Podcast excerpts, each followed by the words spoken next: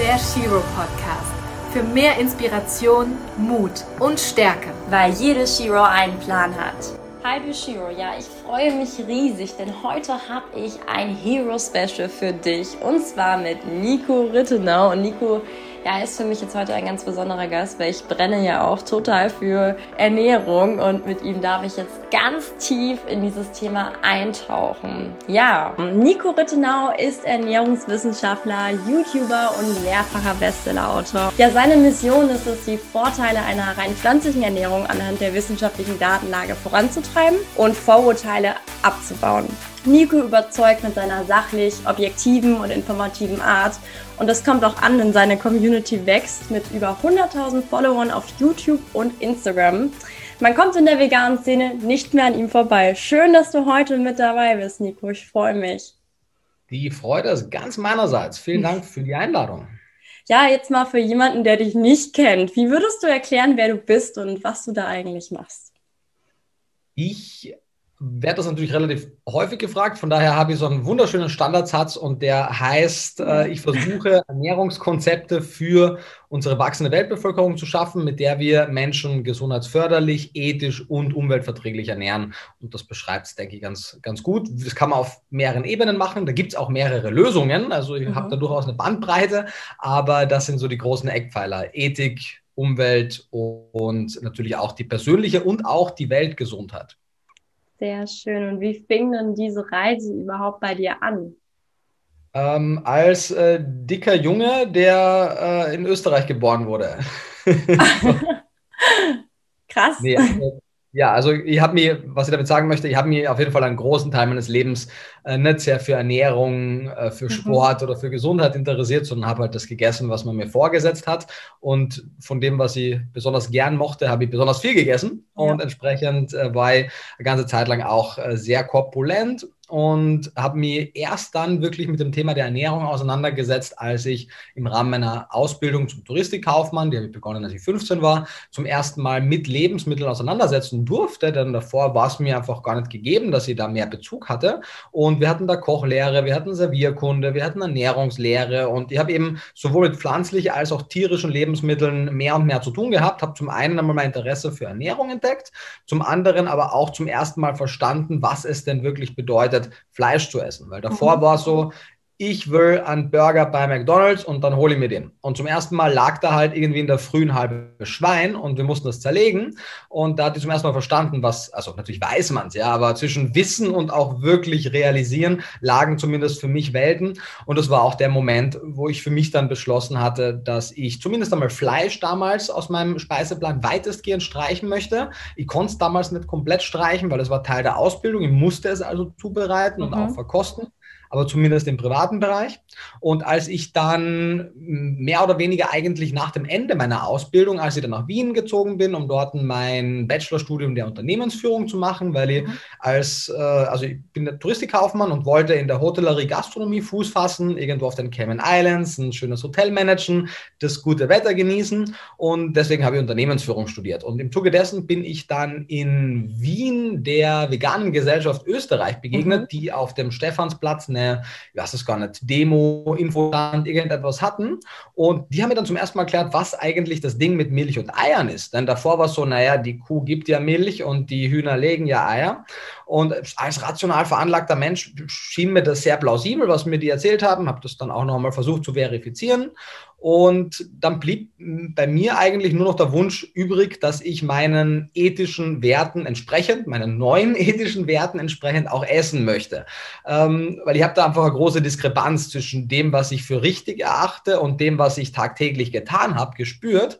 Ich hatte nur die große Problematik, dass ich nicht wusste, ob das funktioniert. Also ich bin dann relativ kurz darauf auch äh, nach Berlin gezogen, weil ich dann ein Praktikum beim damaligen Vegetarierbund gemacht habe. Stellte sich heraus, dass es überwiegend vegan arbeitende Menschen dort sind.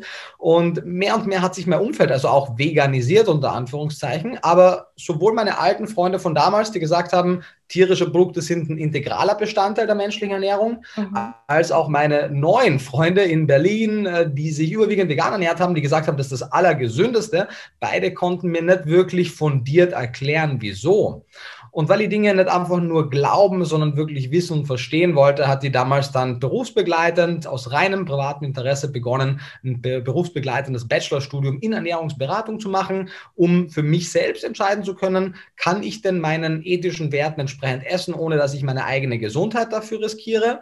Und als dann mein Bachelorstudium sich dem Ende zuneigte, ich auch mehr und mehr Verständnis für Biochemie, medizinische Grundlagen, Statistik und wissenschaftliches Arbeiten hatte, habe ich dann für mich beschlossen, als ich mir dann schon mehrere Jahre vegan ernährt habe, das auch mehr und mehr Leuten mitzugeben, weil ich das Gefühl hatte, es gibt ganz, ganz viele großartige vegane Köche und Köchinnen in Deutschland, die äh, zeigen, wie lecker man vegan essen kann, aber die adressieren, wenig überraschend, weil es nicht ihr Fachgebiet ist, nicht wirklich die gesundheitlichen Argumente des Veganismus. Und in diesem dieser Bemühung mündete dann letztendlich mein erstes Buch Vegan Klischee D und äh, den Rest kennt man vielleicht von Social Media. Ja, auf jeden Fall da mal vorbeischauen bei dir auf Social Media. Das lohnt sich, auch auf YouTube. Ähm, ich meine, du bist auch für mich und für ganz, ganz viele andere Menschen echt so eine Informationsquelle teilweise schon geworden. Ähm, ich würde jetzt aber trotzdem gerne noch wissen, was genau begeistert dich so sehr an Ernährung? Weil du machst es auf so eine Art, du machst es mit Leidenschaft, das merkt man auch einfach, also dass du richtig dafür brennst, sonst kannst du das auch gar nicht so machen, wie du es ja jetzt auch, also dass du Bestseller-Autor bist, dass du das und das schon gemacht hast. Ich finde das super beeindruckend und spannend. Also was begeistert dich da speziell jetzt an Ernährung? Dankeschön für die lobenden Worte. ähm, mich begeistert, also ich, ich weiß es nicht, wie es anderen Menschen geht, aber mich begeistert ja. es nicht, wissenschaftliche Studien durchzublättern. Mich begeistert auch nicht, äh, monatelang mich einzusperren und Bücher zu schreiben. Also das ist nicht der Teil meiner Arbeit, der mich begeistert, aber das ist der Teil meiner Arbeit, der halt mit dem Thema mitkommt, wenn man es anständig machen möchte. Was mich begeistert, ist, dass wir also zuerst einmal vor der Begeisterung kam eher mal das Entsetzen. Also mein, meine mhm. Begeisterung für das Thema fußt auch im Entsetzen dessen, was ich davor erlebt und mitbekommen habe. Natürlich nicht als primäres Opfer der, des Ganzen, aber natürlich als Zeuge. Und egal, ob jetzt Zeuge einer, was auch immer passiert, wenn ich etwas Tragisches miterlebe und ich theoretisch in der Position wäre, es zu ändern und ich nichts mache, fühlt sich das für mich an, als wenn ich mitschuldig mit dem wäre. Und ich, sei es jetzt die destruktive Art und Weise, wie wir mit unserem Planeten umgehen, die destruktive Art und Weise, wie wir mit unseren Mitgeschöpfen umgehen, auch die destruktive Art und Weise, wie wir mit anderen Menschen umgehen, das darf man ja auch nicht vergessen. Sei es jetzt die Schlachthofmitarbeiter, die katastrophal behandelt werden in vielen Fällen, oder auch ganz, ganz viele andere soziale Probleme. Also Veganismus ist ja zumindest, wie ich ihn für mich lebe, Teil einer größeren sozialen Gerechtigkeit Gerechtigkeitsbewegung, die einfach willkürliche Schlechterbehandlung aufgrund von jeglichen willkürlichen Merkmalen ablehnt sei es das die Spezies, sei es die Ethnie, sei es das Geschlecht, sei es die sexuelle Orientierung und so weiter und so weiter. Und ähm, im Zuge dessen war für mich Ernährung einfach sehr schnell der größte Hebel, zumindest für nicht alle, aber viele der größten, drängendsten Probleme unserer Zeit.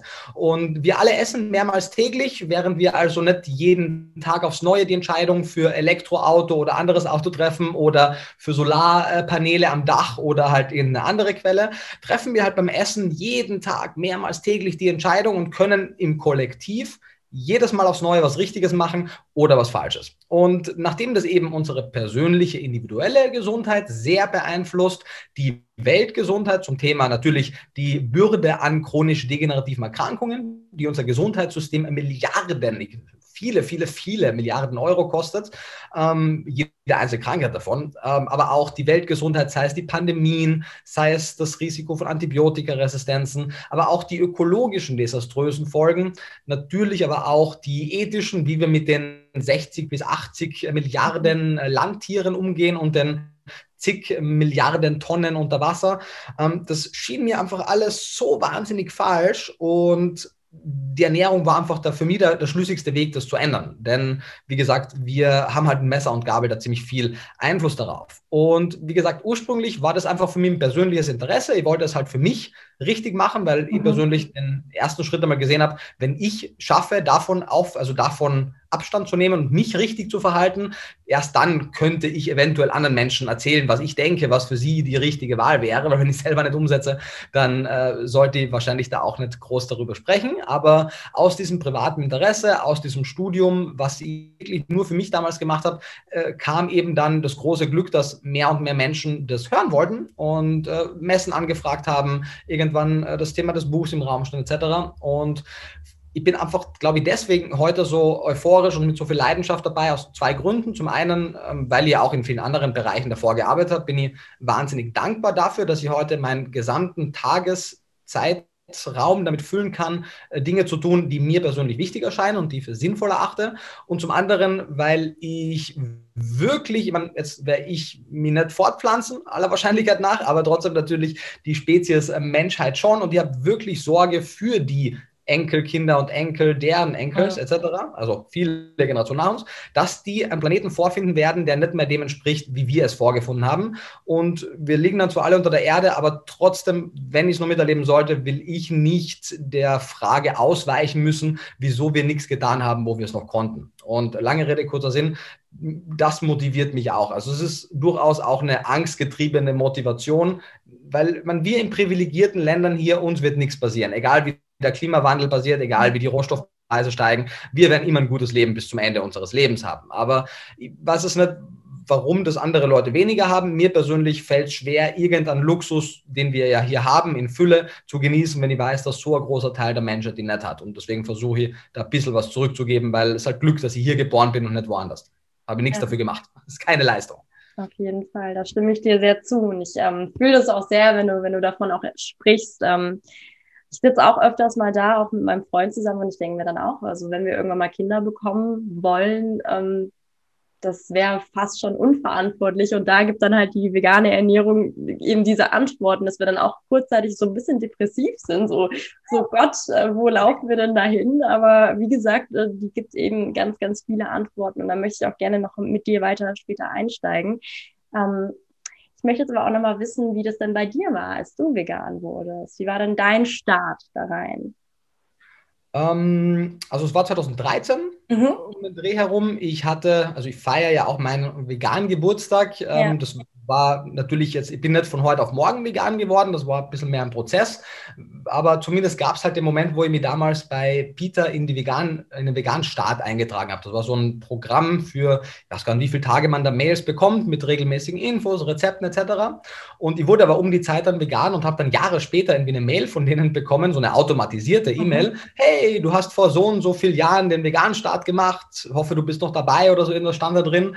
Und das habe ich total gefeiert, weil es so random meinem, in meinem Spam-Ordner auch gelandet ist, dass ich mir dachte, hey, das passt zeitlich sehr gut und damit ich zumindest ansatzweise weiß, wann ich umgestiegen bin, ist jetzt das mein Vegan-Geburtstag und das war im Februar 2013. Das, das sind jetzt so acht Jahre um den Dreh herum. Und äh, es war, wie gesagt, sukzessive aus zwei Gründen. Zum einen machte ich einfach viele Fehler am Anfang. Ich wusste viele Dinge einfach nicht, äh, wo überall Tier drinstecken kann. Und äh, zum anderen fiel es mir einfach wahnsinnig schwer, auch auf tierische Produkte zu verzichten, vor allem was Käse angeht. Also Vegetarier zu sein, war für mich nicht so schwierig. Fleisch mochte ich aber jetzt auch nicht so gerne. Aber ich habe halt wirklich in jedem einzelnen Gericht wahnsinnig viel Käse gehabt. Meistens auch zwei, drei, vier verschiedene. So, ähm, ich habe mir gefühlt über wirklich alles Parmesan drüber gerieben, weil ich es einfach so lecker fand. Und äh, das war schwer für mich. Ich dachte so, ein Leben ohne Parmesan, keine Ahnung, ob das lebenswert ist. Ja. Ähm, und äh, das heißt, da habe ich auch diesen, diesen Zwiespalt wirklich lang, also lang über Wochen hinweg gemerkt, so ich möchte wirklich Parmesan essen, aber ich finde es wirklich schrecklich, was in der Milchindustrie passiert ähm, und habe eben diese kognitive Dissonanz da sehr oft vor und zurück äh, kommen sehen. Deswegen habe ich heute auch sehr viel Verständnis dafür, wenn es Menschen so geht, dass sie komplett eigentlich ihre ethischen Werte ausblenden, mhm. wenn es um ihre eigene Ernährung geht. Und je mehr, ich habe dann, wie gesagt, äh, dann auch beim Vegetarierbund gearbeitet, der quasi vegan war von den Mitarbeitern, zumindest damals. Es gab veganes Mittagessen dort gemeinsam. Das heißt, das war dann auch nicht mehr so schwierig, meinen restlichen Tag zu veganisieren. Die meisten meiner neu gewonnenen Freunde in Berlin waren vegan. Und deswegen war es dann für mich auch nach wenigen Wochen eben nicht mehr akzeptabel, äh, auch nur irgendwo anders dann noch Käse zu essen, auch wenn ich eben schon 95 Prozent vegan davor war. Und äh, du, ich habe natürlich mich als interessierte, aber wenig informierte Person am Anfang ähm, auch ungefähr in jedes Fettnäpfchen gesetzt, in das man sich setzen kann. Ähm, habe den äh, veganen Health Gurus der damaligen Zeit äh, natürlich auch geglaubt und dachte zeitlang, ich muss mich unbedingt 100% rohköstlich, rohköstlich ernähren. Ich muss 80-10-10 machen, ich muss Raw Till 4 machen, ich muss Start Solution machen, ich muss auf jeden Fall High Carb, Low Fat machen, äh, ich muss auf jeden Fall das und das und das machen. Und habe gemerkt, so, boah, das funktioniert nicht so wirklich gut für mich und habe den Fehler bei mir gesucht. Weil natürlich, die Bücher sind ja perfekt, offensichtlich liegt der Fehler mhm. bei mir und habe dann das erst über den etwas längeren, härteren Weg auch begleitend mit dem Studium lernen müssen, als ich dann mehr und mehr auch verstanden habe, wie man Studien liest, wie man Statistik interpretiert, wie wenig hinter wirklich allen dieser genannten Konzepte steht, wenn man sie äh, sich wirklich zur Brust nimmt. Und habe dann letztendlich dieses also physisch auf jeden Fall ungesunde und zum Teil auch wirklich psychisch ungesunde Essverhalten einfach durch mehr Wissen äh, verbessern können und habe einfach zu einer normalen, ausgewogenen veganen Ernährung gefunden und bin deswegen auch da aus persönlicher Erfahrung und auch weil ich es im, im erweiterten Freundes- und Bekanntenkreis so oft sehe, wirklich sehr sensibel und sensibilisiert, weil viele dieser Health- und Fitness-Blogger slash Health-Gurus äh, wirklich gemeingefährliche Inhalte verbreiten, auch wenn sie das vielleicht in vielen Fällen aus äh, guten Motiven machen. Wer bin nie zu beurteilen, was ihre Motive sind, aber was viele davon anrichten, ist auf jeden Fall, steht in keinem Verhältnis zu dem ja. eventuellen positiven äh, Outcome, den sie auf der anderen Seite sicherlich auch haben. Und ja, letztendlich, also mein Weg in den Veganismus war am Anfang auf jeden Fall geprägt von Hürden. Ich hatte nicht die Informationen, die ich heute habe, hätte mir die natürlich gewünscht. Ähm, hätte mir gewünscht, dass es Bücher und äh, Videos und Kanäle damals auch schon gegeben äh, hätte.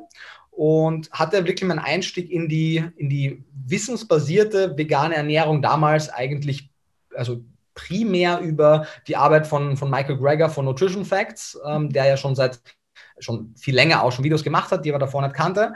Und ich war da von Anfang an fasziniert, wie jemand einfach sagt, hey, ich habe keine Meinung, du möchtest etwas wissen, ich kann dir sagen, was die wissenschaftlichen Daten sagen. Und wenn die wissenschaftlichen Daten was anderes sagen, dann ändere ich meine Meinung, nicht weil ich ein sprunghafter Mensch bin oder weil ich einen, keinen gefestigten Charakter habe, sondern weil ich eine flexible Meinung habe anhand der besten oder an der, der Summe der verfügbaren Daten.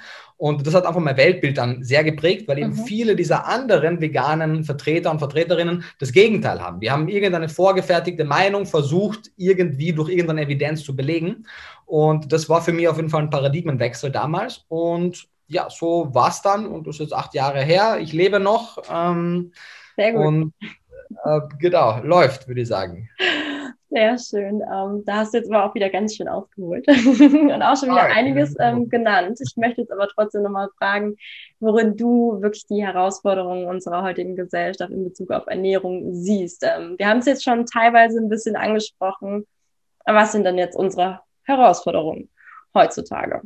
Ja, also ich glaube, eine große Herausforderung ist, dass unsere, unsere technologische Entwicklung mhm. schneller voranschreitet als unsere ethische Entwicklung. Und das ist ein Problem, wenn du Menschen, die als Gesellschaft ethisch noch nicht so weit fortgeschritten sind, Technologien und Möglichkeiten gibst, um wirklich unethische Dinge zu tun, das funktioniert nicht gut zusammen und andere Lebewesen und auch andere Menschen äh, tragen da in großem Maße das Leid davon. Das sehe ich als große Herausforderung unserer Zeit, dass wir wirklich auch einen, Fokus, also man, wenn du Religion abwählst, in Österreich zumindest, dann kannst du Ethikunterricht haben. Das war die einzige Option, die ich irgendwann gesehen hätte für Ethikunterricht. Davor war Ethik etwas nicht wirklich Greifbares für mich. Das heißt, die wenigsten Menschen, glaube ich, wenn wir uns das auf die Bevölkerung hochrechnen, haben überhaupt Bildung in Ethik Ethik als Wissenschaft. Für die meisten ist so, naja, Moral ist irgendwie auch subjektiv. Mhm. was ähm, zwar irgendwo auch stimmt, was aber nichts damit zu tun hat, was die Ethik als Wissenschaft über Moralsysteme sagt. Das heißt, äh, wir haben hier einen ganz, ganz großen äh, Nachholbedarf an Bildung und mit dieser Bildung einhergehend würden auch bessere Umgangsformen in allen möglichen äh, Lebensaspekten einhergehen. Ähm, die zweite große Herausforderung ist, also wir haben ja sehr große gelöst, also müssen wir nicht nur Probleme ansprechen, sondern wir haben ja vieles auch gelöst. Die westliche Welt hat heute rund um die Uhr so gut wie alles, was sie möchte, zu sehr leistbaren Preisen zur Verfügung niemand oder niemand ist falsch, aber die aller, allerwenigsten Menschen in westlichen Ländern haben einen sozialen Standard, dass sie hungern müssen. Uns geht es also schon ziemlich gut in der westlichen Welt und das ist unter anderem natürlich auch ein, ein Verdienst der grünen Revolution, der industriellen Revolution, die es eben geschafft hat, Nahrungsmittel im großen Stil zu produzieren. Damit einhergehend ist aber, ich denke, dass es einfach nicht bedacht wurde zu der damaligen Zeit, äh, wurde ein Ernährungssystem geschaffen, was uns zwar kalorisch sehr gut versorgt, was uns kulinarisch sehr gut versorgt, was uns aber ernährungsphysiologisch nicht gut genug versorgt, um unseren Nährstoffbedarf für die allermeisten Menschen zu decken. Und das hat jetzt weniger was mit vegan oder nicht vegan zu tun, sondern wenn wir uns die Verzehrstudien angucken, fehlt es einigen Personengruppen hier und da an wichtigen Nährstoffen, die einen Einfluss auf ihre Gesundheit haben können. Das ist also ein zweiter wichtiger Punkt. Und die dritte, also es geht darum, dieses System zu verbessern, äh, die Böden anzureichern, die Lebensmittel anzureichern, die Verarbeitungstechniken zu reformieren, sodass sie mehr Fokus auf Nährstoffe haben. Letztendlich, die wenigsten Leute wissen, welche welche Nährstoffe sie über Lebensmittel überhaupt zu sich nehmen. Es gibt zu wenig Standardisierung. Also wir haben DIN-Normen für alles Mögliche, aber nicht für, wir haben keine Normen und keine Mindestanforderungen für Nährstoffe, was äh, absurd ist, wenn man sich anguckt, dass wir ja gut wissen, was der Nährstoffbedarf des Menschen ist. Und dann haben wir natürlich die nächste große Herausforderung, die so ein bisschen alles zusammenführt. Menschen mögen Fleisch. Menschen mögen Eier, Milch und Käse. Ähm, das hat zum Teil auch evolutive Gründe, wenn man sich anguckt, wie sie unsere Geschmacksvorlieben entwickelt haben. Das hat sicherlich auch äh, traditionelle Gründe, das hat viel auch mit Kultur zu tun und das führt dazu, dass wir zum großen Teil fast alles dafür geben, um möglichst viel billiges Fleisch zu bekommen. Im Wissen dass es weder gut für unsere Gesundheit noch gut für unseren Planeten noch gut für unsere Kinder ist. Und da müssen wir auch eine Lösung finden. Und ich denke, da liegt der größte Lösungsansatz in der zellbasierten Landwirtschaft, dass wir also tierische Produkte unabhängig vom Tier produzieren, denn rein psychologisch schon kann ein Sojaschnitzel einen Fleischliebhaber nicht mit dem äh, ausstatten, was ein Steak kann. Aber wir können dieses Steak unabhängig vom Tier züchten, sodass eigentlich alle ethischen, ökologischen und gesundheitlichen Aspekte oder die gesundheitlichen weitestgehend äh, wegfallen und man den Menschen geben kann, was sie wollen, man den Tieren geben kann, was sie wollen, nämlich dass wir sie endlich in Ruhe lassen mhm. und natürlich den veganen Aktivisten und Aktivistinnen geben kann, was sie wollen, nämlich dass wir aufhören, andere Lebewesen für unsere Ernährungszwecke auszubeuten. Ähm, wenn ich noch drüber nachdenke, fallen mir sicherlich noch mehr Dinge ein, aber das sind so die drei großen Probleme in Bezug auf unsere Ernährung. Also da gibt es, wenn du sozial, ich bin ja natürlich nur Ernährungswissenschaftler, das heißt, über alles andere sollte ich auch gar nicht sprechen, weil es nicht mein Fachgebiet ist, aber ich sehe natürlich noch viele andere soziale soziale Herausforderungen auch noch. Auf jeden Fall. Jetzt hast du auch schon angesprochen, dass vegan nicht per se gesund ist. Und ähm, das ist ja klar, weil jeder kann das natürlich so ausleben, wie er möchte. Und wenn man sich den ganzen Tag von Pommes Fritz ernährt, kann, ist das natürlich nicht äh, so gesund, wie wenn man jetzt ähm, Walnüsse oder was weiß ich, andere Nüsse oder Saaten isst, die auch viel Fett haben, aber es ist natürlich ein anderes Fett. Ähm, wie schafft man es denn dennoch, kritische Nährstoffe zu decken? Weil das ist ja immer noch ein Klischee, was einem sehr oft begegnet. Ähm, vegan, hm, wie, wie machst du das? Also ich höre das immer noch, immer noch, immer noch sehr, sehr oft in meinem Umfeld. Wir sind ja auch in unserer eigenen Bubble, Nico. Also ich meine, du weißt es ja auch selbst. Ähm, wie schafft man das denn? Ähm, also grundsätzlich mit Ausnahme von Vitamin B12 kann man, wenn man es richtig macht, ja. alle Nährstoffe in einer veganen Ernährungsweise verhältnismäßig einfach bekommen. Das heißt es nicht, dass man nicht gewisse Grundlagen wissen sollte, aber es ist auf der anderen Seite auch keine Raketenwissenschaft. Vitamin B12 habe ich zwölf Videos dazu auf YouTube, da kann man sich alles dazu angucken, würde wahrscheinlich jetzt den Rahmen sprengen. Aber auch beim Vitamin B12 gäbe es Wege über bakterielle Fermentation oder Anreicherung, um das in den Alltag von vegan lebenden Menschen zu kriegen.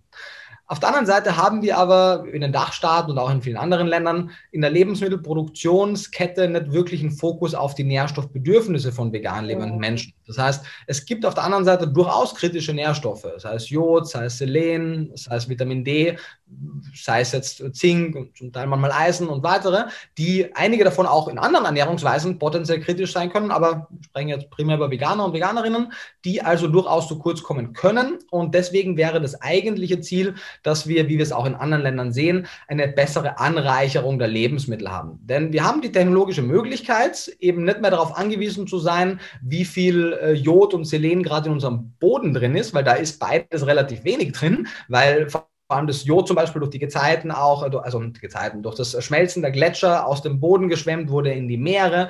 Das heißt, äh, das ist halt einfach Bad Luck für uns, dass unsere Böden weniger jodreich sind. Und das hat man auch gesehen historisch an, den, an der hohen Rate an Schilddrüsenfehlfunktionen. Und das haben wir mit der Jodsalzprophylaxe ganz gut in den Griff bekommen. Und genauso hätten wir das auch mit anderen Nährstoffen tun sollen, beziehungsweise spätestens mit dem Aufkommen der veganen Ernährung hätten wir das mit den kritischsten Stoffen in der veganen Ernährungsweise tun sollen. Das heißt, es dürfte eigentlich keine Pflanzenmilch mehr geben, die nicht mit Kalzium angereichert ist, weil wir haben ja auch Milch, die ohne Kalzium daherkommt. Äh, es sollte auch eigentlich kein veganes Ersatzprodukt rauskommen, was also als Ersatz für Milch, Käse, Fisch, Fleisch und Eier gegessen wird, wo kein B12 drin ist, denn in all diesen tierischen Produkten ist ja auch B12 drin. Es müsste in der Pflanzenmilch auf jeden Fall Vitamin D drin sein, wie wir es auch in der vollfetten Kuhmilch haben, etc. etc. Das heißt, die veganen, weil natürlich gibt es auch Menschen, die ernähren sich nur von vollwertigen pflanzlichen Lebensmitteln, aber die Realität ist, dass die meisten vegan lebenden Menschen, inklusive mir, Fleischersatzprodukte und Käseersatzprodukte ziemlich lecker finden, die den Alltag auch erleichtern können und es auch keinen Grund gibt, sie nicht zu essen, aber sie sind unfassbar unadäquat, was ihre ernährungsphysiologische Komponente angeht. Also die meisten veganen Käse, jetzt einmal so Cashewkäse außen vor gelassen, aber richtige Käseersatzprodukte, Scheibenkäse, Reibkäse, das ist quasi Fett mit noch mehr Fett, manchmal Stärke, manchmal ein anderes Bindemittel und Salz und Aromen. Das hat mit dem Käse nichts zu tun. Da steckt kaum Protein drin, da stecken kaum Mikronährstoffe drin und die sollten aber drin stecken, weil wir essen ja in der veganen Ernährungsweise diesen Käse anstatt des anderen Käses. Mhm. Und das ist, denke ich, auch eine der größeren Herausforderungen, wie ja auch davor schon gesprochen,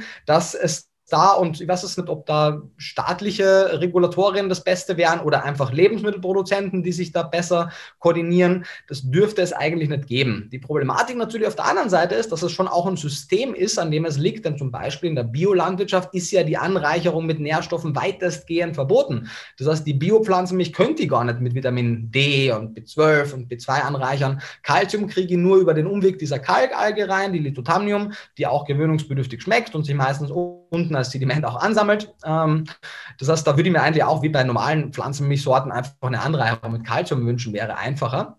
Und das heißt, es ist so ein bisschen die Bedürfnisse vegan lebender Menschen werden noch nicht optimal von der Lebensmittelindustrie erfasst und bedient. Die Gesellschaft ist insgesamt noch so gar nicht den Veganismus als soziale Gerechtigkeitsbewegung ernst zu nehmen. Und vegan lebende Menschen stecken da so ein bisschen dazwischen, haben diesen großartigen altruistischen Wunsch, etwas in ihrer Welt zu verbessern und haben aber eigentlich sehr suboptimale Rahmenbedingungen, äh, in vielen Fällen zumindest. Und von daher großen, großen Respekt an jede Person, die äh, trotz der Widrigkeiten unserer Zeit, äh, die natürlich besser werden, aber die immer noch nicht ganz von der Hand zu weisen sind, das trotzdem durchziehen. Und ja, auch auf der anderen Seite großes Verständnis für, für alle, die es nicht tun. Ja, es Fabi, ist nicht, nicht meine Realität. Ich könnte es nicht tun, aber ich verstehe, wenn Leute irgendwann frustriert sind und das nicht mehr können. Und deswegen ist eigentlich mein Wunsch, dass wir vor allem die Rahmenbedingungen oder die Hürden so klein wie möglich setzen, sowohl für den Einstieg als auch für den Beibehalt, dass es eben keine frustrierten Ex-Veganerinnen und Veganer mehr geben muss,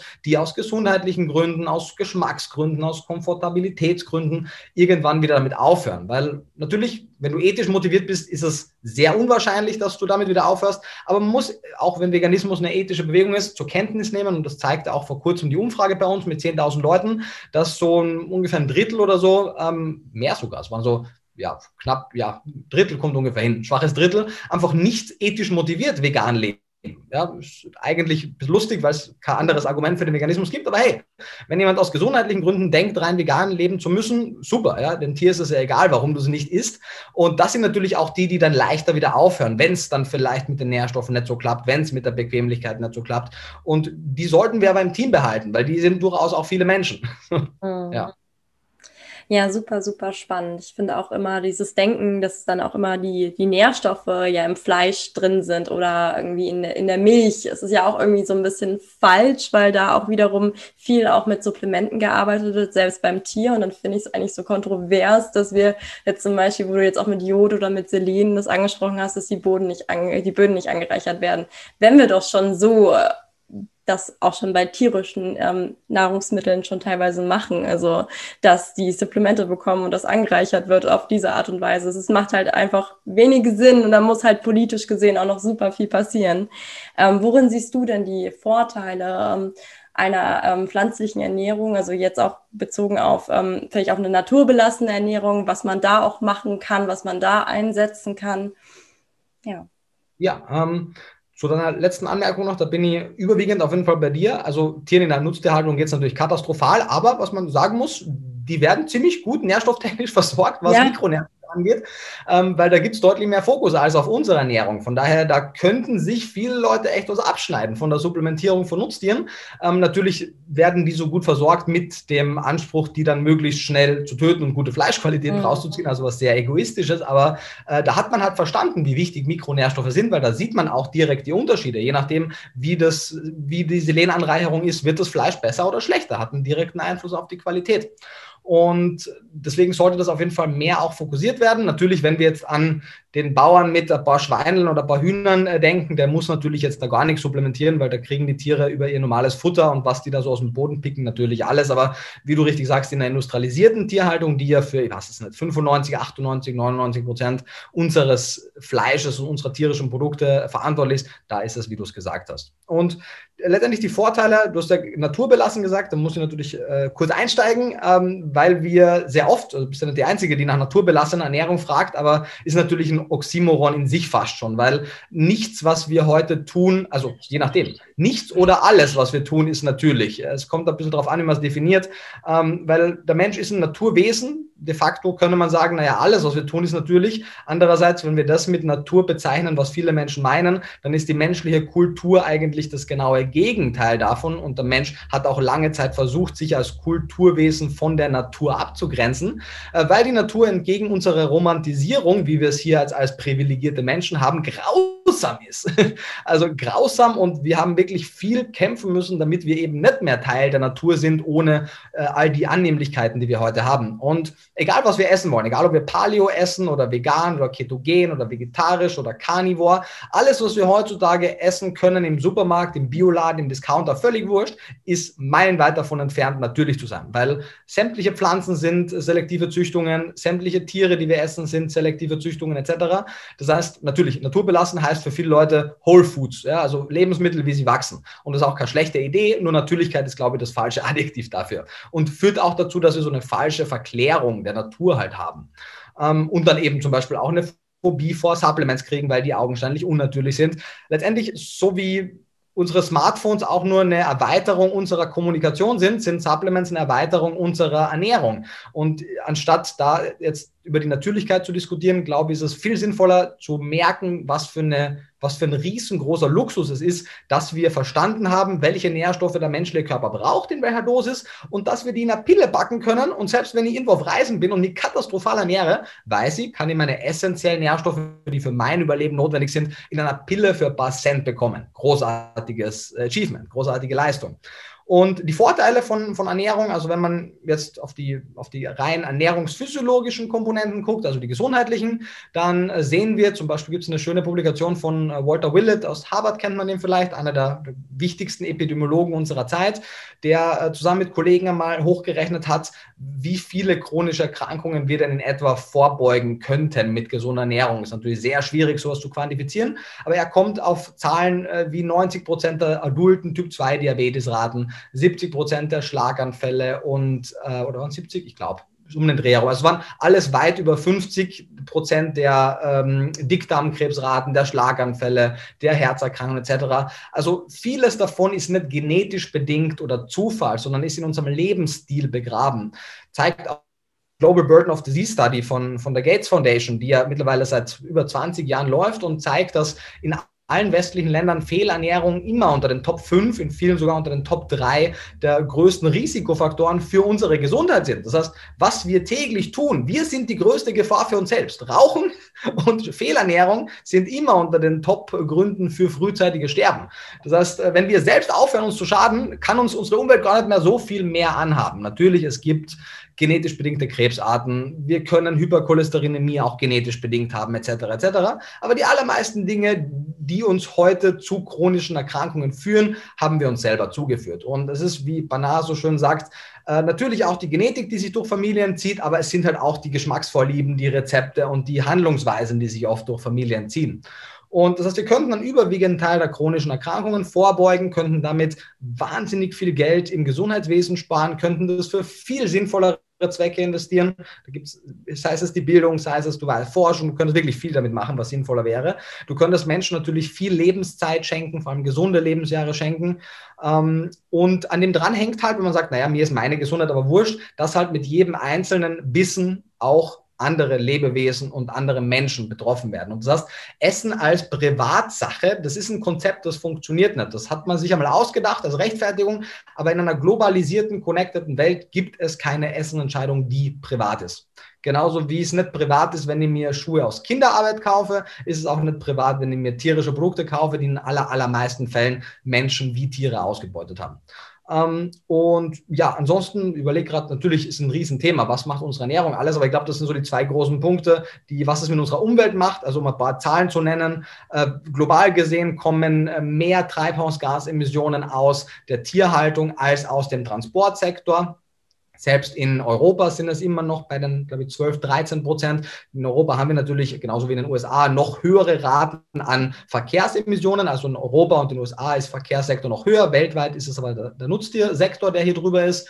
Ähm, ungefähr ein Drittel der Fischpopulationen sind äh, überfischt. Ähm, ungefähr, was haben wir noch für Zahlen gehabt? Äh, ungefähr ein Drittel der eisfreien weltweiten Fläche, die uns zur Verfügung steht, nutzen wir direkt oder indirekt für die Tierhaltung. Ähm, ja, also in meinem im Buch Veganen ist Unsinn, habe ich eine, eine Riesentabelle mit allen möglichen äh, Zahlen. Es gibt kaum etwas von der Regenwaldabholzung über die Futtermittelverschwendung, über das Artensterben, über den Klimawandel, über drei von vier äh, pathogene Keime für den Menschen stammen aus der Nutztierhaltung. Äh, ungefähr drei Viertel der Antibiotika werden weltweit in die Tierhaltung und in die Humanmedizin gegeben, was exorbitantes Risiko für Antibiotikaresistenzen erhöht. Und das sind eigentlich die zwei Punkte, um das abzuschließen, glaube ich, die auch noch am wichtigsten sind, sich zu vergegenwärtigen, weil sie zu oft vergessen werden, dass wir halt wirklich die Zukunft der Medizin und auch die Zukunft unseres, unserer Weltgesundheit wirklich riskieren mit der Art und Weise, wie wir essen. Zum einen eben, dass wir eine der bedeutendsten Erfindungen unserer Zeit, die Antibiotika, Penicillin und weitere, dafür riskieren, dass wir Billigfleisch essen, indem wir eben ungefähr drei Viertel der Antibiotika willkürlich in völlig über, über, übermäßigten Mengen in die Nutztierhaltung geben, zur Wachstumsförderung, zur Krankheitsprävention etc., was eben dazu führt, dass sich äh, Antibiotikaresistenzen bilden können und dann plötzlich auf der anderen Seite Antibiotika in Krankheitsfällen eben nicht mehr wirken können. Und wir sogar Antibiotikaresistenzen gegen Reserveantibiotika in Fleisch finden.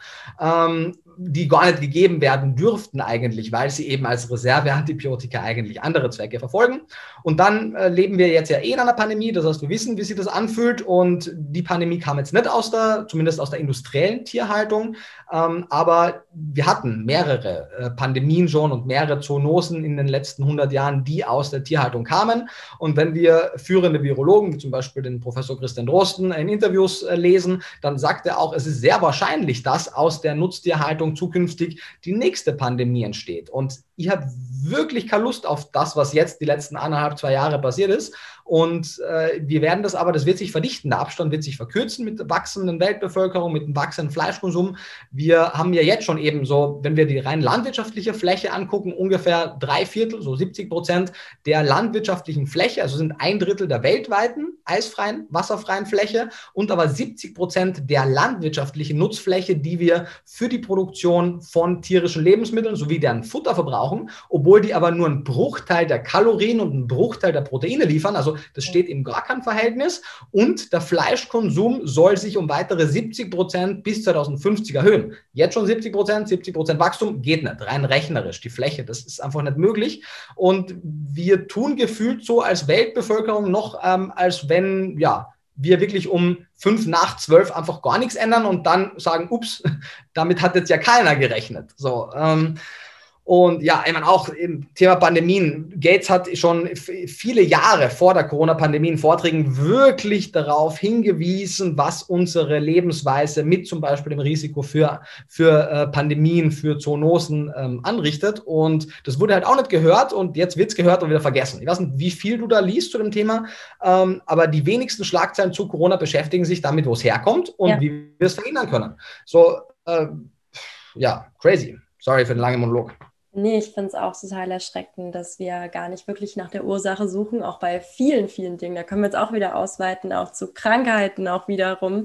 Wenn ich jetzt zum Arzt gehe, wir bekommen eine Tablette verschrieben, die Symptome werden ähm, ein bisschen gelindert, was weiß ich, der Blutdruck wird gesenkt zum Beispiel, aber letztendlich wird nichts an der Ursache getan. Und oftmals ist es ja wirklich Ernährung, also dass man da etwas umstellen kann. Und ja, ich finde es beeindruckend, wie viel Kraft in Pflanzen steckt. Und ähm, was wir auch ähm, alles noch so aus der Ernährung eben rausholen können. Das ist für mich immer so der interessante Teil daran, ähm, wie viel Power da drin steckt und wo ich dann auch angefangen habe, mich mit immer mehr, immer mehr damit zu beschäftigen. Und was ich eben auch spannend finde, dass es dann auch Menschen wie dich gibt, dass sie dann das auch wirklich wissenschaftlich wieder ähm, ähm erklären können und wirklich halt wirklich Beweise haben dafür und du da mit deinen Studien arbeitest und das alles so runterratterst in deinen Videos. Das ist unglaublich.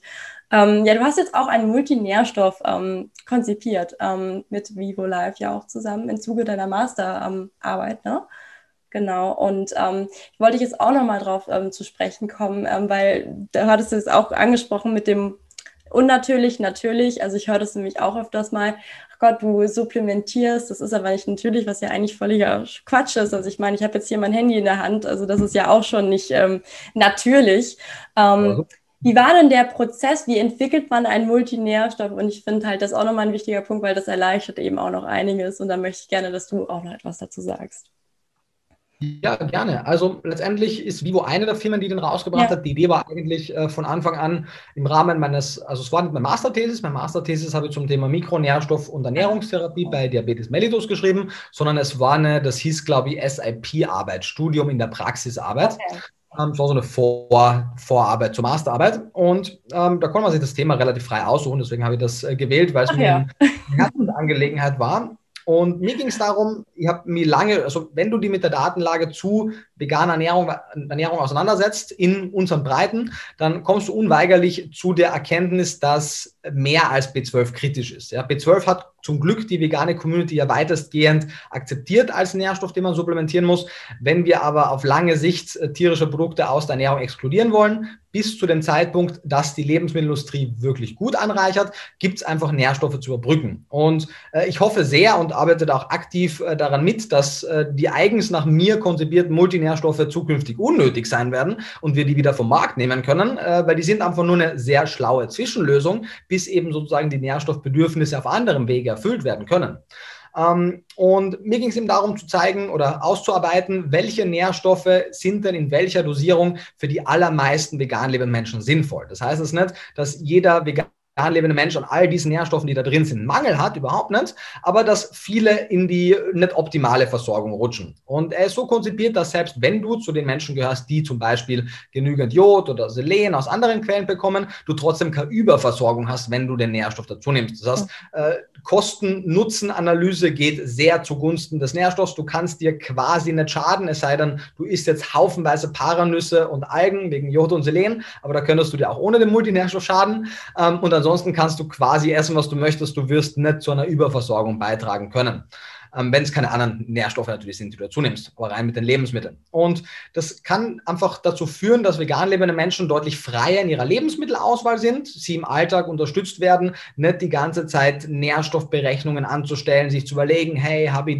das und das und das gegessen, sondern sich natürlich bitte insgesamt weiterhin vollwertig und ausgewogen ernähren, aber eben nicht anfangen müssen, Mikronährstoffe zu zählen. Ähm, auf, aus reinem Platz, also es ist ein Mikronährstoff, Multinährstoff, das heißt so Omega-3-Fettsäuren, die in vielen Fällen noch ganz sinnvoll wären, sind aus reinen Platzgründen schon mal nicht drin, ist eben ein Mikronährstoff, Multinährstoff. Und ähm, ich verstehe und deswegen habe ich mir auch für das Modell entschieden, dass wenn jetzt jemand kommt und sagt so, hey, du brauchst unbedingt einen Multinährstoff, hier übrigens, ich verkaufe auch den Multinährstoff, dass das seltsam wirkt. Auch ja. wenn, wie in meinem Fall, wie ein, was ist nicht, 50-seitiges oder 70-seitiges E-Book mit sämtlichen Studien kostenlos zur Verfügung gestellt haben und eigentlich jede rational veranlagte Person sich das durchliest und sagt so, okay, da ist wirklich Bedarf, er bietet es an, super. Aber ich verstehe, dass das einen gewissen Interessenskonflikt birgt und deswegen haben wir dagegen entschieden, da selber eine Firma aufzumachen oder selber direkt Nährstoffe zu vertreiben, sondern habe gesagt, hey, das ist die Formulierung, so würde die für erwachsene, vegan lebende Menschen und Jugendliche ab dem 13. Lebensjahr zusammenstellen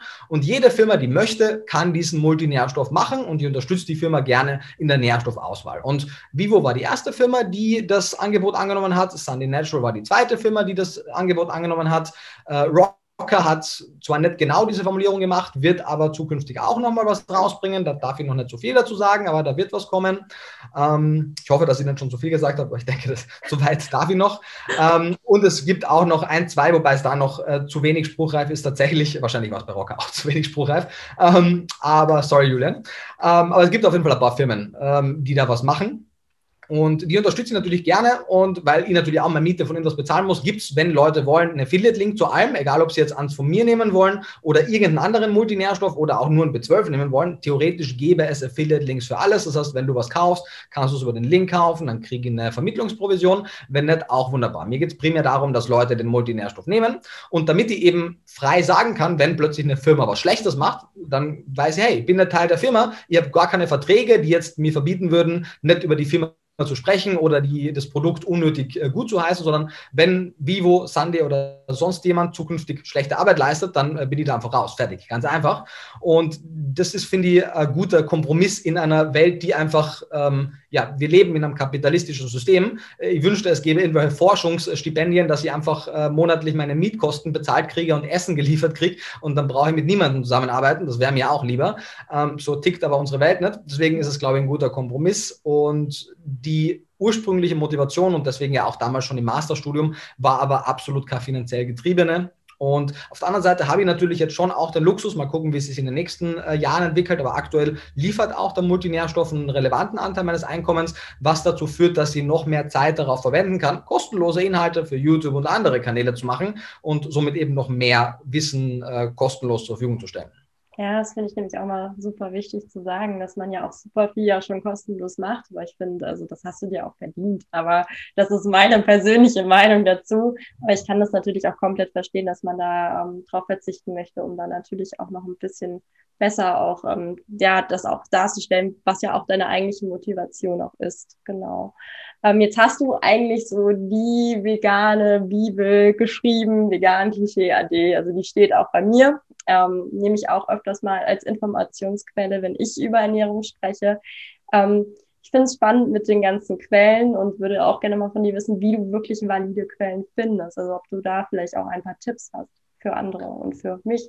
Ja, also sind, ist das einmal eins des wissenschaftlichen Arbeitens letztendlich. Es geht einmal primär mal darum, also der erste Schritt ist einmal überhaupt quellenbasiert zu arbeiten. Wenn wir uns populäre, erfolgreiche Ernährungsbücher oder auch andere anschauen, werden wir sehr oft merken, da sind Aussagen und da ist überhaupt gar keine Quelle. Also das hat halt null Evidenz. Das ist so, äh, das, es kann ja auch zufällig richtig sein. Es kann aber auch zufällig falsch sein. Äh, keiner weiß es, keiner kann es nachprüfen. Von daher, wenn ein Buch ohne Quellen arbeitet, muss man fairerweise sagen, da hätte der Autor sich oder die Autorin sich die Arbeit auch sparen können. Das hilft niemandem was.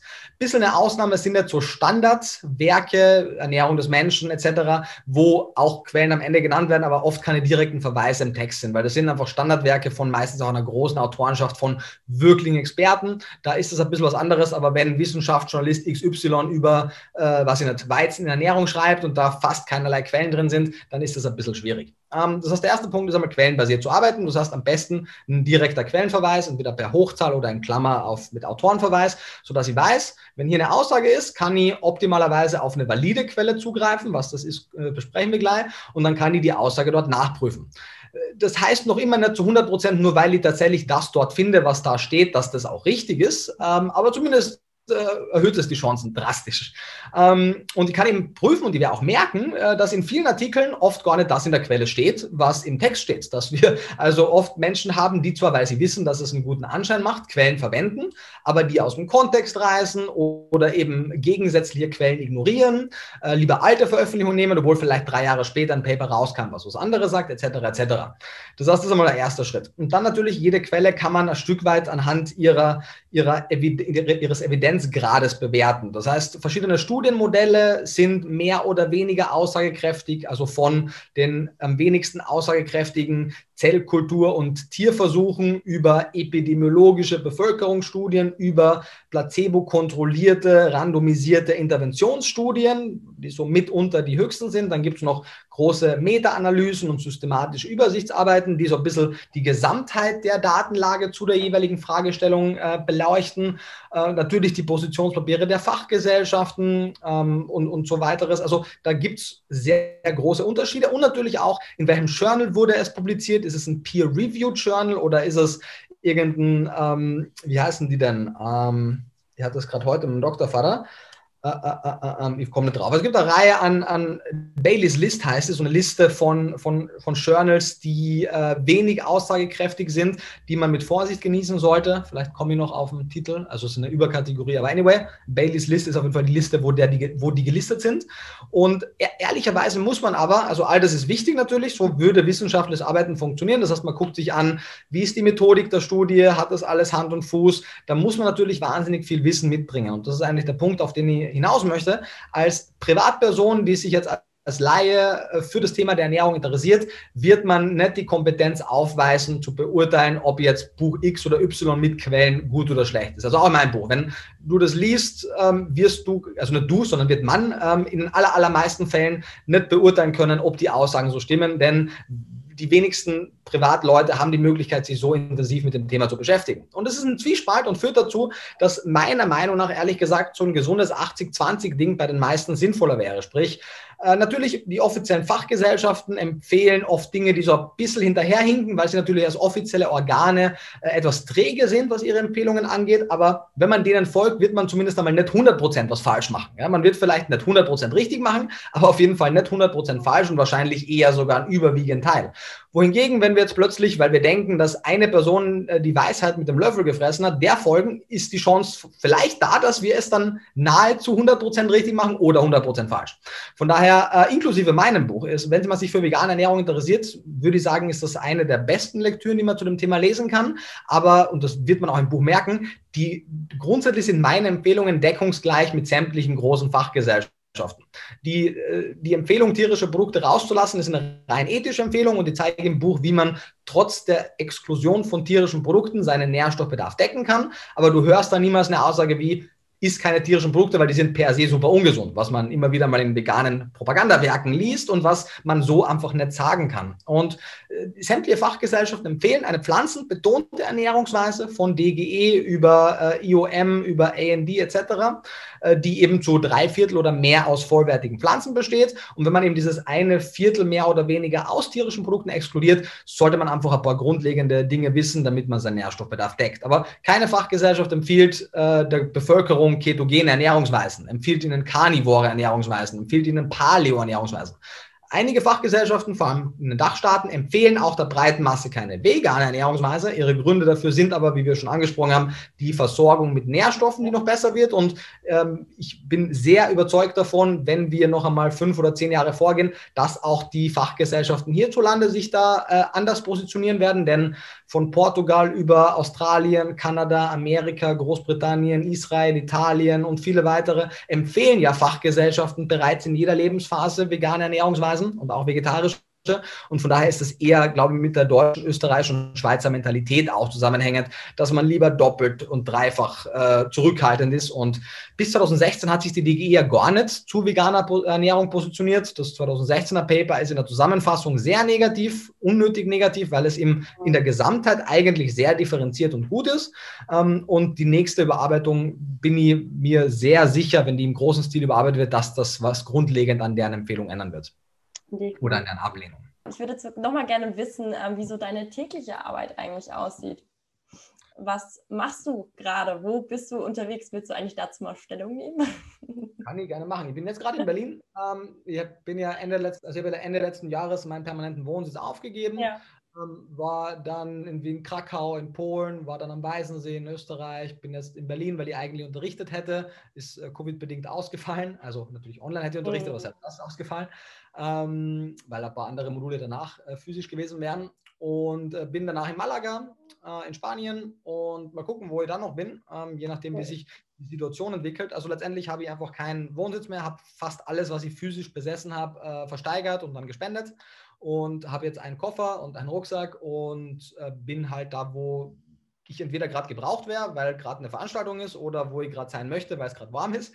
Ähm, und äh, wie schaut mein Alltag aus? Also jetzt natürlich während der Covid-Pandemie ganz anders als sonst. Ich habe die Zeit genutzt, die äh, Quarantäne und habe äh, meine Doktorarbeit vorbereitet äh, zum Thema generell der Bindungsformen äh, von Mineralien in Pflanzenzellen, beziehungsweise jetzt auch mit Fokus auf äh, zwölf im Pflanzen der ersten mhm. Publikation, habe quasi drei Bücher oder so geschrieben. Also während der Pandemie, also vegan Klischee, die Kochbuch war schon davor geschrieben.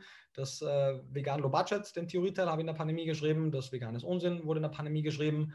Ähm, das vegane Ernährung für Einsteiger, was jetzt im Herbst kommt, wurde in der Pandemie geschrieben, beziehungsweise gebe es jetzt nächste Woche ab. Ähm, und dann sind noch zwei Buchprojekte, die, denke ich, auch noch während der, den Ausläufern der Pandemie noch fertigstellen kann. Das heißt, aktuell bin ich die allermeiste Zeit am Schreiben oder Recherchieren. Ähm, wenn die Pandemie dann vorbei ist, äh, dann wird mein Alltag wahrscheinlich wieder so wie davor aussehen. Das heißt, dann bin ich vier oder sagen wir zwei bis vier Tage pro Woche irgendwo auf Kongressen, auf Messen, auf Veranstaltungen und halte Vorträge, bin äh, bei Product Developments dabei, ähm, mache was auch immer ich für sinnvoll erachte, um die vegane Bewegung in äh, die Mitte der Gesellschaft zu bringen. Äh, verbringe viel Zeit damit, natürlich YouTube-Videos zu skripten, zu filmen, zu schneiden, zu bearbeiten, gemeinsam mit meinem Kollegen Benjamin. Und ja, natürlich um, versuche eben auch meine Doktorarbeit halt unterzubringen, was immer so ein bisschen doppelt Arbeit ist. Ähm, und ja, habe irgendwann natürlich auch Lust auf ein bisschen weniger Arbeit. Also ihr habt schon die letzten, was ich nicht, seit 2017 so keinen freien Tag mehr gehabt. Ähm, das heißt, irgendwann einmal habe ich auch wieder einen Bock auf einen freien Tag, aber ich denke, das wird dann erst nächstes Jahr was. Selbst und ständig ist man. Ja, voll. Ähm, ist mir immer noch sehr viel lieber wie, wie andersrum und ich muss ja nicht. Das ist ja das Ding. Also Leute sagen so oft, ja, kannst du denn? Natürlich kann ich. Ich kann jetzt aufhören zu arbeiten für relativ lange Zeit, ehrlich gesagt, aber ich will es halt nicht, weil es unsinnig wäre. Also ich ja. habe ja was zu tun. Ich stehe jetzt nicht auf, äh, um mein Privatvermögen zu vermehren, sondern um halt was Sinnvolles in der Welt zu machen. Also das ist auch deine Motivation dahinter. Und ich meine, ähm, ich finde es immer voll beeindruckend, weil du machst so, so viel. Du machst jetzt auch heute den Podcast mit mir, was ich mega cool finde woher nimmst du diese Power? Was ist so dein, dein Geheimtipp da? Also ich weiß nicht, ich finde das krass. Also ich kenne es ja auch von mir. Ich tanze auch immer gerne überall so ein bisschen und ähm, würde am liebsten noch viel, viel mehr machen. Wie machst du das? Boah, ich habe da echt gar kein Geheimnis. Also auch ich habe Tage oder auch Wochen, wo ich immer wieder müde bin, so, wo ich müde ins Bett gehe und müde aufstehe. Ja. Äh, das ist vor allem in den, in den sehr intensiven Phasen des Buchs, also Buchschreiben, gerade so die reinen Theoriebücher, vegan Klischee, veganes Unsinn, ist vor allem in den, in den letzten Zügen, wenn man irgendwie versucht, alles irgendwie in einen Guss zu bringen, wahnsinnig kräftezerrend und dann bin ich auch äh, schlecht gelaunt und äh, überarbeitet und übermüdet. Ähm, das ist einfach ganz äh, in meinem, ganz in meinem Leben ein ganz normaler Teil meines Lebens auch und ich weiß nicht, ich glaube, das Geheimnis ist, ähm, was sind das? Ähm, ich habe echt kein Geheimnis. ich habe echt überlegt, habe ich ein Geheimnis? Ich habe wirklich kein Geheimnis, außer dass ich halt denke, dass das, was ich mache, sinnvoll ist und ähm, ja, ich einfach nicht weiß, ob ich vielleicht morgen vom Bus überfahren werde. Who knows? Und äh, dann sollten zumindest möglichst viele Skripte schon fertig sein, damit man posthum wenigstens was machen kann. Und deswegen versuche ich relativ wenig äh, gefährliche Dinge zu tun, aber ein paar gefährliche Dinge wie aus dem Haus gehen kann man nicht vermeiden und deswegen versuche ich viel zu machen, weil who knows, wie alt ich wäre. Ja? Also Nico Rittenau hat kein Geheimnis, das an dieser Stelle. Leider gibt es das nicht. also es ist auch wirklich wichtig zu, zu verstehen. Also ich habe, bevor ich angefangen habe, Ernährung zu studieren, ähm, vielleicht habe ich es irgendwann einmal eins gelesen. Ich glaube wirklich nicht. Ich habe wirklich einfach während meiner gesamten Schulzeit kein Buch gelesen. Also weder privat noch in der Schule. Ich habe das immer irgendwie versucht, außen vor zu lassen und nicht gemacht. Ich habe Lesen nicht gemocht. Ich war nicht so ein wahnsinnig strebsamer Schüler. Ich war nicht so ein wahnsinnig strebsamer Angestellter, äh, ganz, ganz früher. Ähm, ich bin also überhaupt nicht, irgendwie Leute sagen, ah, krass, bist du irgendwie Speedreader oder bist du irgendwie super, in, überhaupt nicht. Also ich habe noch nie das gemacht, ich bin maximal durchschnittlich intelligent, ich bin einfach nur sehr strebsam und versuche mir halt möglichst viel meiner Zeit schlau einzuteilen und mich nicht ablenken zu lassen. Ja, ja, das ist das aber auch. Also ich glaube auch so mit, mit Social Media, man kann sich schon viel ablenken. Du bist ja auch irgendwie postest ja auch immer nur so deine Sachen und äh, wirklich äh, qualitativ hochwertigen Content und bist da auch nicht überladen und die ganze Zeit auf Instagram unterwegs, wo wahrscheinlich viele Menschen heutzutage Probleme auch mit haben, meine ich. Ähm, aber spannend. Also ich würde auch gerne mal so ein bisschen, wie gesagt, reingucken. Jetzt haben wir so ein kleines Bild davon bekommen. Und äh, ich finde eigentlich auch, ähm, so können wir eigentlich auch so langsam auch mit der Podcast-Folge aufhören. Gibt es jetzt noch irgendwas, was du gerne unserer Shiro-Community mit auf den Weg geben möchtest? Ähm, ja, grundsätzlich äh, ist es eigentlich immer das äh, ähnliche Schlusswort, weil es so ein bisschen zusammenfasst. Ähm, letztendlich, wenn man sich in der heutigen Zeit, wo man ja von Angebot erschlagen wird, es gibt so viele Dinge, die man sich anhören kann, ansehen kann, die man machen kann. Äh, wenn man sich trotz dieser Vielfalt dafür entscheidet, sich mit solchen ernsthaften Inhalten auseinanderzusetzen, mit dem Wunsch, selbst eine positive Veränderung in seinem eigenen Umfeld zu sein, dann finde ich das einfach wahnsinnig nobel und wahnsinnig altruistisch und selbstlos und äh, möchte mich einfach immer bei all den Menschen bedanken, die das anhören, die zu den Vorträgen kommen, die die Inhalte dann auch weitertragen, weil letztendlich ist das eigentlich mein, mein Primärwunsch, warum ich Bücher schreibe, weil diese Inhalte dann hoffentlich möglichst viele Leute weiterreichen. Eben nicht nur die Person, die das Buch liest, sondern hoffentlich auch noch Leute in ihrem Bekanntenkreis. Und all die Menschen, die eben sozusagen Superspreader für wichtige Informationen sind, äh, vielen herzlichen Dank an die alle, die in ihrer, meistens in ihrer Freizeit sich äh, noch die Zeit nehmen und Aktivismus betreiben oder ihr Umfeld aufklären oder zumindest im, im Mindestmaß einfach nicht Teil des Problems sind, sondern zumindest ein stiller Teil der Lösung, ist ja auch schon mehr, als die aller, allermeisten Menschen machen. Von daher ein großes Dankeschön an alle und natürlich auch ein großes Dankeschön an dich äh, für die Möglichkeit, hier zu sein. Sehr, sehr gerne. Das hat mich sehr gefreut. Dann wünsche ich noch einen wundervollen Tag und bedanke mich auch bei dir, Nico. Ganz meinerseits. Schönen Tag noch. Wir hoffen, wir konnten dich mit dieser persönlichen Geschichte inspirieren und du hast etwas für dein Leben mitnehmen können. Wenn dir diese Folge gefallen hat, hinterlasse uns eine 5-Sterne-Bewertung und einen Kommentar bei iTunes. Lebe dein Leben wie eine Shiro. Jetzt!